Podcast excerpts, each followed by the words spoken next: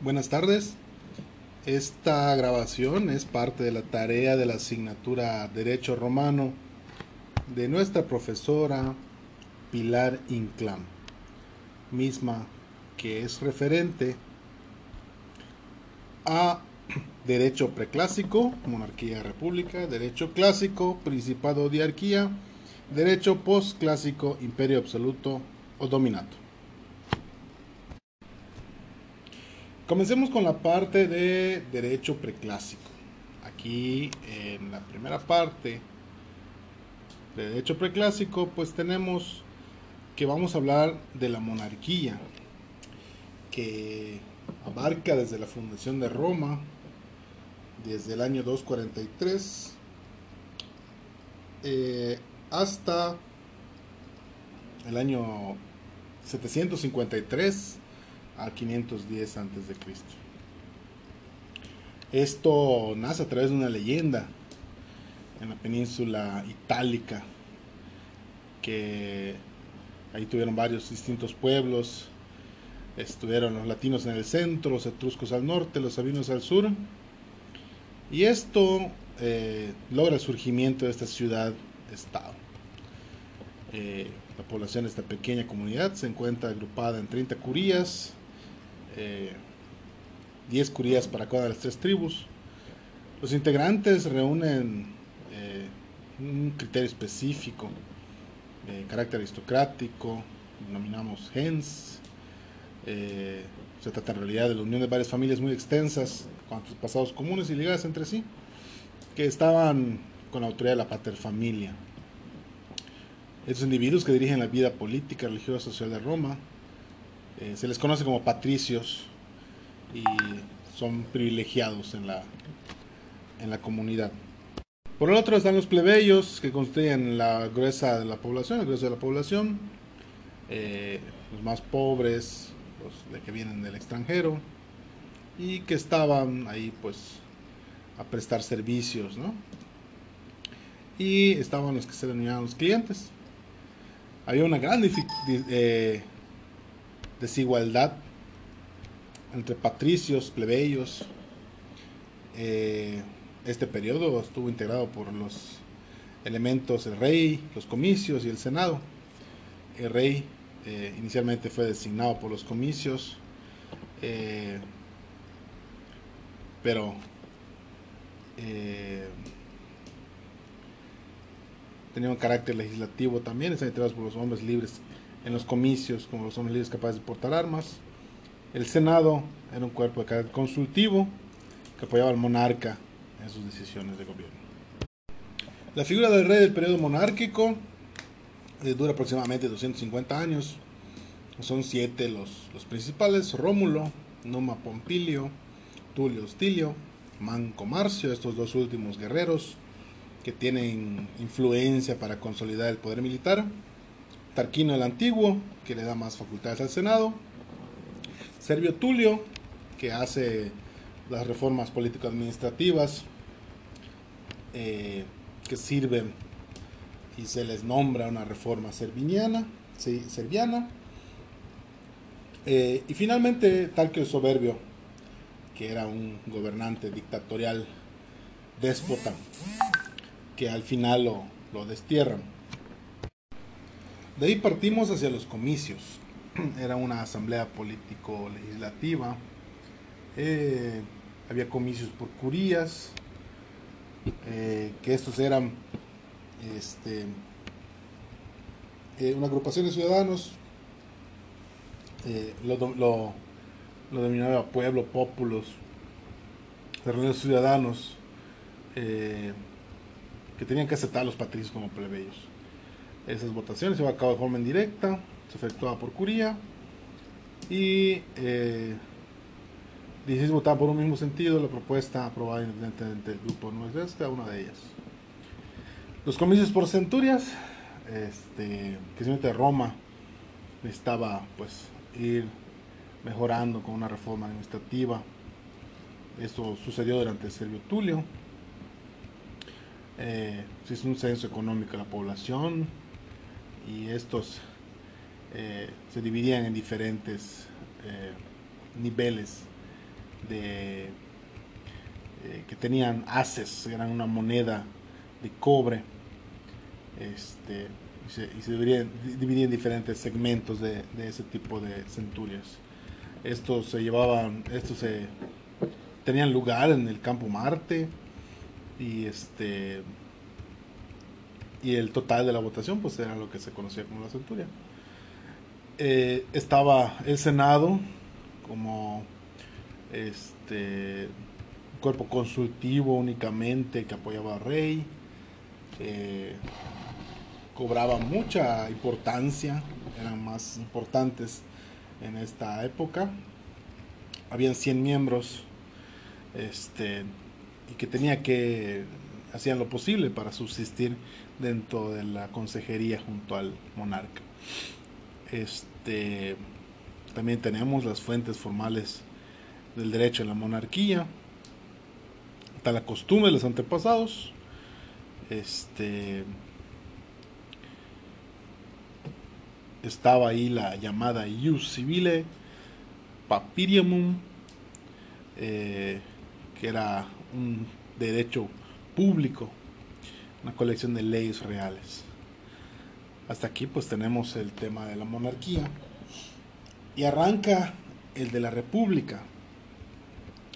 Estaba comprendida entre el 510 al, al 27 antes de Cristo. Estos, este, esto se generó de una pugna entre patricios y plebeyos que tenían la decisión de ir a fundar una nueva ciudad y este se, promulga un discurso de Menenio Agripa que los hace pues ya no ya no romper los plebeyos y los eh, patricios. Después de esto los plebeyos tienen derecho a ser representados por dos magistrados los tribunos de la plebe. Y esto pues fue generando que pues, tuviese más, más derechos, la asamblea de la plebe, un plebis, que fue el origen de los plebiscitos, y que poco a poco pues esto le fue ganando espacios a los patricios, ya fueron siendo obligatorios, y eh, esta circunstancia ocasiona que poco a poco, cuando menos jurídicamente, estos dos grupos ya se fuesen igualando. Esta etapa de la historia Roma, de Roma eh, es cuando se vuelve una potencia poderosa mundial eh, del mundo antiguo. Tiene triunfos muy fuertes en Cartago, que los vuelve dueños del mar Mediterráneo. Eh, además, la gran urbe tiene un dominio sobre la península itálica, va estableciendo colonias por todos lados, por esas, esa parte del mundo, y se hace necesario pues, crear un sistema administrativo más fuerte para que se puedan gobernar todos esos territorios. Interiormente, guerras civiles, eh, están los Gracos por un lado, el movimiento espartaco. Eh, luego empieza a aparecer la figura del dictador, es el caso de Sila, de Julio César. Pero eh, ya luego, más adelante, se logra un, un triunvirato este, que está integrado por Julio César el primero, Pompeyo y Craso, el segundo Octavio, Marco y Antonio y Lépido. Y con el tiempo Octavio llega a convertirse en un Augusto, que ya es la etapa imperial de esta, de esta etapa histórica. El Principado o diarquía. En esta etapa histórica se inicia con el advenimiento de Augusto al poder y finaliza con la proclamación de Diocleciano por ahí del 84 de nuestra era. Durante este periodo el poder es compartido entre el Senado, el príncipe o el emperador. Los órganos legislativos casi desaparecen, los, las convocatorias para los comicios igual se espacian cada vez más. Eh, el Senado va absorbiendo facultades de los órganos legislativos. El emperador cada vez es más poderoso. Eh, llega a concentrar mucho poder. Eh, es ahí cuando a veces suple a los legislativos, emite medidas legislativas que se conocen como constituciones imperiales. Ahí alcanza su máximo esplendor eh, el tema del, imperio. Este, muchas, eh, muchas cosas suceden con el estilo de vida del pueblo y se van tomando medidas jurídicas para controlarla. Se dice que es la época clásica del derecho. Eh, el emperador concentra el poder legislar en la medida que esta facultad es paulatinamente cedida por el Senado.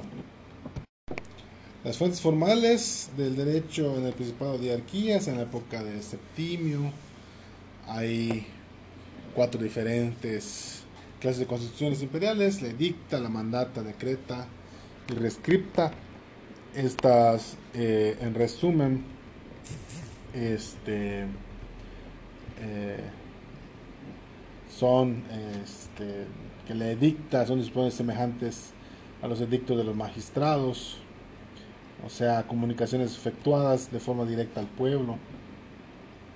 No tuvieron carácter jurisdiccional, eh, los del emperador, pero podían aludir a asuntos de misión provincial, materias de derecho privado, concesiones ciudadanas. Eh, hay una muy famosa, la Constitución Antoniana, que otorgó a los ciudadanos, los habitantes libres del, imperio. Ciudadano, le dio ciudadanía a todos los habitantes libres del imperio. Luego están los mandata, eran instrucciones a los funcionarios, principalmente a los gobernantes de las provincias, los decretas, son decisiones judiciales tomadas por el emperador como hizo supremo juicio, y los rescripta, eh, respuestas del emperador a un funcionario en particular acerca de una cuestión de derecho, que a él le interesara o le presentase eh, consideración. Eh, por lo que respecta a los edictos de los magistrados, en principio fueron revistiendo una gran importancia, pero en el tiempo van siendo eh, muy repetitorios. En el 130, por el orden del emperador Adriano, se publica en colección con el nombre de Edicto Perpetuo, también conocido como Edicto Adriano, Edicto de Salvio Juliano. El edicto perpetuo elaborado por Salvio Juliano, por instrucción del emperador, es en realidad una codificación del derecho emitido por los pretores. En la obra no ha llegado hasta nosotros, pero la conocemos a través del digesto de Justiniano. Es una reconstrucción de esta importante obra jurídica. Se le debe a un alemán quien tuvo la paciencia de hacer este trabajo detallado. Eh, la jurisprudencia es cuando tiene un periodo de mayor esplendor debido al apoyo y confianza de Augusto eh, que le conceden sus consultos. Eh, sus opiniones, algunos de ellos les otorga el ius publicae respondendi, que significa que pueden tener la fuerza de ley. Es también en esta época, bajo Augusto, aparecen las corrientes de los proculeyanos y de los sabinianos. Eh, la corriente proculeyana de Laveón y luego la continúa Próculo, tenía una tendencia democrática y defendía la república. Eh, la Sabiniana, el cual encontramos a Capitón y a su discípulo Sabino, eran de tendencia más aristocrática, partidaria del imperio. Eh, estas ambas escuelas pues tuvieron una rivalidad este, como escuelas de derecho que van más allá del reinado del emperador, ya que en el régimen de los severos eh, existieron grandes jurisconsultos de la época que pertenecían de una u otra corriente. Entre ellos estaba Papiano, este, que es uno de los más grandes jurisconsultos, eh, Paulo, Ulpiano, Marciano y Modestino, que eran este, pues, muy, muy, muy renombrados. Eh, en la caracterización del derecho clásico, eh, el derecho romano alcanza su mayor grado de evolución eh, la expansión de Roma territorialmente disfrutaba de periodos de tranquilidad, había calma, eh, había desarrollo cultural en todas sus manifestaciones. Eh, esto fue la base de los últimos años de la República. las fuentes, como hemos visto, son variadas, las instituciones se multiplican, las instituciones jurídicas se multiplican, aplican el principio de equidad, siempre buscando la individualización de la norma. En esta tercera y última parte de derecho posclásico podemos eh, tenemos al imperio absoluto o dominato, es eh, lo que conocemos como imperio absoluto, cuando el emperador concentra toda todos los poderes, es cuando empieza la decadencia de Roma. Eh, empieza desde el reinado de Diocleciano, por ahí en el 284, hasta la caída de la ciudad de Roma en el 476. Este, por lo que toca Romano Occidental, cae en la ciudad de Constantinopla y termina el Imperio Romano de Oriente, que era como estaba dividido. Hubieron este, muchos levantamientos y guerras civiles, eh, guerras con pueblos bárbaros, que son más difíciles de contener para esa época. Eh, el emperador Constantino mueve, tiene que mover la capital a la pequeña ciudad de Bizancio. Y este, el emperador en esta época se convierte al cristianismo, que luego se conoce como una religión oficial del Estado. El imperio de Teodosio en 395 eh, se divide con sus dos hijos, Honorio y Arcadio, uno primero en el occidente, al norte de la península ibérica, mientras que al occidente, al oriente se va este, este Arcadio hasta Constantinopla. Eh, estos tienen sus particularidades, ¿no? Este, el Imperio Occidente eh, era, debería ser corto, pero pues se alargó con el rey bárbaro Alárico. Este, y de ahí eh, tienen invasiones germánicas y este Honorio es destronado por Adoacro. Mientras que en el Oriente Imperio Bizantino tiene una, un periodo más largo. Eh, tuvo momentos de triunfo hasta que cayó la ciudad de Constantinopla con los turcos en 1453. Este periodo corresponde a, en cuanto a la historia del derecho se refiere, es la fase del derecho postclásico, no es una fase, no es una fase creativa. Los juristas de la época se dedican más bien a ordenar y compilar la producción jurídica de las fases anteriores. Esto da como resultado las compilaciones jurídicas prejustinianas.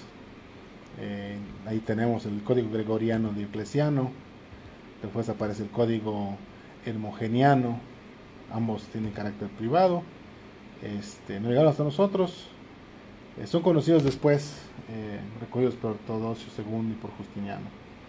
Eh, el código gregoriano es más completo, contiene constituciones imperiales dictadas desde el 196 hasta el 295, mientras que el código hermogeniano es completa la anterior, incluye constituciones del 291 al 324. Valentiniano III y Teodosio II publica una colección de jurisprudencia, la más famosa ley de citas. Señala opiniones de Gallo, Papiano, Paulo, Ulpiano, Modestino. Eh, todas son dadas, a, aducidas en juicio. Eh, también, bajo el reinado de los emperadores, se publicó la codificación la, de carácter oficial llamado Código Teodesiano. Tenía 16 libros, eh, estaban ordenados y clasificados en la época de Constantino de hasta ese momento. Eh, posterior ese código de época Justiniano, hay constituciones correspondientes a dos imperios, de nuevas teodosianas y post-teodosianas. Eh, luego de esto eh, viene la caída del imperio de Occidente en el 476. Este, los territorios se dividen en los ostrogodos, visigodos, los borgoñés, eh, los vencedores respetaron y conservaron la organización judicial y la legislación de los vencidos. Eh, se creó un sistema como principio de personalidad, la aplicación del derecho. Esto quiere decir que existen leyes para ellos, para los romanos, leyes bárbaras y ordenamientos tomados del propio derecho romano. Quiere decir que se, que se conformó eh, las leyes romano-bárbaras. Son tres las obras que se conocen con esas características, el edicto de Teodorico, la ley romana de los visigodos y la ley romana de los borgoñés. Eh, el primero data de 503, es un rey ostrogodo. Tiene 155 capítulos, contiene disposiciones básicamente tomados de los códigos gregoriano, hermoniano y teodosiano. La ley romana de los visigodos es, la, es el más importante de los documentos de tipo. La hizo Adarico II y también se conoce como breviario de. Eh, contiene eh, constituciones imperiales de Teodosio. decisiones de Gallo, sentencias de Paulo, respuestas de Papiano. Eh, y luego está la ley romana de los Borgoñés, también conocida como ley Gambetta. Está datada en el 516 y la elaboró el rey Gundobado. Es casi un extracto del breviario de Larico. Tuvo vigencia efímera y este, que fue durante el reinado de los Borgoñés, aproximadamente 50 años. Y todo el derecho del imperio absoluto corresponde a esta fase posclásica, eh, que se divide al final entre vulgar, derecho vulgar y derecho justiniano. Eh, el derecho vulgar, a partir del mandato dioclesiano, y termina antes de Justiniano. Eh, le falta originalidad a esta fase, no hay creación jurídica, es muy escueta y es muy poco el estudio que se le aplica a este a este derecho, a esta etapa del derecho. Se simplifica eh, la mayoría de las veces, perdiendo con ello el rigor científico que caracterizar al derecho clásico. Eh, por otro lado, se intenta la ordenación de todo material jurídico. Hay muchas compilaciones que ya conocemos, constituciones imperiales como jurisprudencia. Y luego el panorama cambia totalmente en la época de Justiniano, que tiene un carácter más clasicista, eh, lo ordena en una gran recopilación. El, emperador vuelve los ojos al pasado y da a conocer que el derecho clásico, de otra manera, eh, nadie se hubiese entrado de ella, ya que, salvo las historias de Gallo, los escritos de los demás consultos, pues no llegaron hasta nosotros. De aquí para adelante, eh, tenemos el destino de derecho romano de Justiniano, que es algo que siguió rigiéndolo en el Imperio de Oriente hasta aquí tal vez ya tenemos parte de, de la información de lo solicitado para la tarea de la maestra eh, Pilar Inclán. Quedo a sus órdenes.